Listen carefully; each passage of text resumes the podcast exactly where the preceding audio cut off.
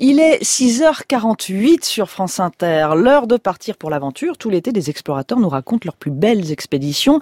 Aujourd'hui, dans Passeport pour l'aventure, Christophe Artus a rencontré Sophie de Courtivron pour une descente en canoë entre hippopotame et crocodile. Sophie de Courtivron est tombée dans la marmite de l'aventure très jeune. À 20 ans, elle traverse le désert de Jordanie à dos de chameau. En 2005, elle fait un tour du monde en solitaire. Et en 2012, elle entreprend avec Christophe Saint-Johannis la descente à la rame sur 1000 km du fleuve Zambèze à la frontière entre la Zambie et l'Angola. Le voyage a été conçu en totale autonomie, hein. c'est-à-dire on n'avait aucune équipe au sol ou quoi que ce soit. Passeport pour l'aventure on avait deux petites tentes individuelles, on dormait sur le bord du fleuve, on s'était renseigné sur la façon dont il faut euh, dresser le campement, euh, commencer par faire le feu pour marquer notre territoire, euh, faire le feu entre les deux tentes. Voilà, on avait quelques petites règles comme ça qu'on nous avait transmises. Et puis pour se nourrir, on se nourrissait comme les locaux, c'est-à-dire que pendant cinq semaines, on, s'est nourri exclusivement de shima, qui est la purée qu'on fait avec de la farine de maïs, donc un peu monotone. On a beaucoup maigri chacun.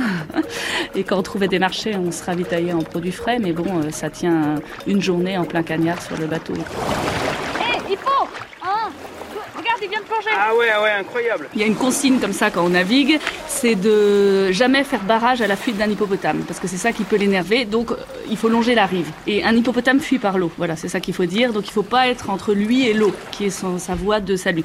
Donc on longe la rive, euh, normale, et puis il y avait des, un hippopotame, et là, on l'a vu commencer à faire des bruits et tout ça, et plonger dans notre direction.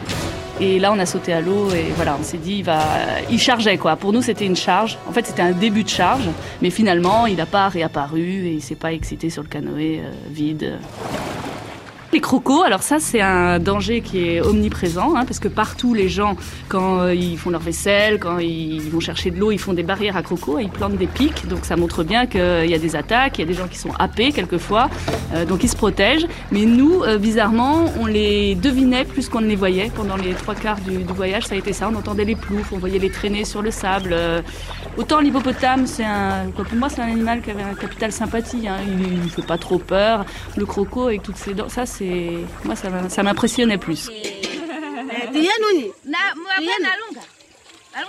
J'ai adoré le contact avec les Zambiens, qui sont des gens qui ont le sourire à fleur de peau, à fleur de, visage. Vous n'avez même pas besoin de dire bonjour, vous souriez, le contact est déjà établi. Euh, donc beaucoup de joie de vivre, de curiosité, euh, un espèce aussi de d'art de vivre avec le temps qui passe, hein, parce qu'ils font pas grand-chose les gens. Quand ils pêchent, quand ils ont faim, ils vont chercher du poisson, une espèce de carpe diem le jour de la fête de l'indépendance. On était en train de pagayer, normal. Et puis on a entendu des, chants qui s'échappaient au loin, euh, on imaginait, d'un village. Donc on a arrêté le bateau, on s'est guidé au son, à l'oreille, et on est arrivé en plein pendant la fête de l'indépendance d'un village avec des gens qui dansaient, trois espèces de sorciers déguisés qui faisaient peur à la population. Donc en s'avançant vers les gens qui reculaient, voilà tout un jeu comme ça, scénique.